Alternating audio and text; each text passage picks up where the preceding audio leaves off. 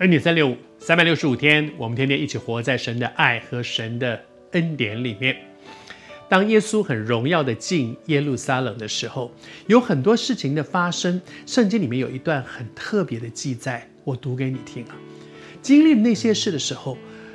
在在耶稣旁边的这些门徒，他们可能搞不清楚发生些什么，可是后来就越来越明白了。这些事门徒起先不明白，他们跟在耶稣旁边，有很多事情的发生，他们不明白这到底是怎么回事。等到耶稣得了荣耀以后，也就是耶稣受死、复活、升天，在耶稣的这个过程当中，他们就越来越明啊，原来是这个意思，原来耶稣讲的是这个哦，原来哦，耶稣现在所经历的这些，原来是旧约圣经里面，他慢慢慢慢就懂了，才想起，才明白过来。读到这里，我就在想我自己哦，我从小在教会里面长大，小的时候呢。然后就说我是不太爱读圣经的人，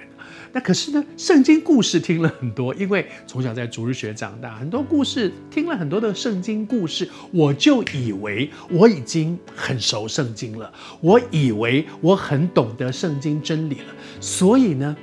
常常也学着大人就开始批评，哎呀，这个传道人今天讲这个不对啦，哎呀，那个不对，喜欢批评。我越大越发现。我那个时候常常讲，哎呀，不是，耶稣根本就不是这样，神根本不会做这样，神是不可能这样做的，神是好像我很认识神，好像我很懂神，但是直到今天我六十几岁了，我诚实说，我年龄越大，我越发现，其实按照我所应该认识的这位神，我根本不认识，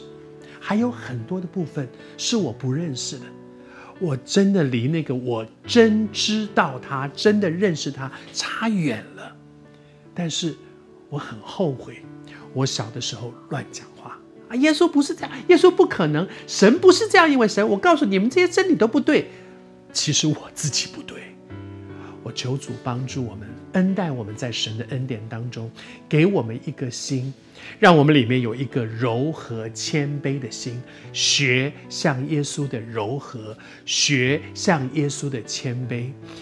用耶稣的谦卑来代替我里面的骄傲、自以为是，用耶稣的柔和去代替、去代换我里面的那个刚硬，那个我觉得我很懂，我知道，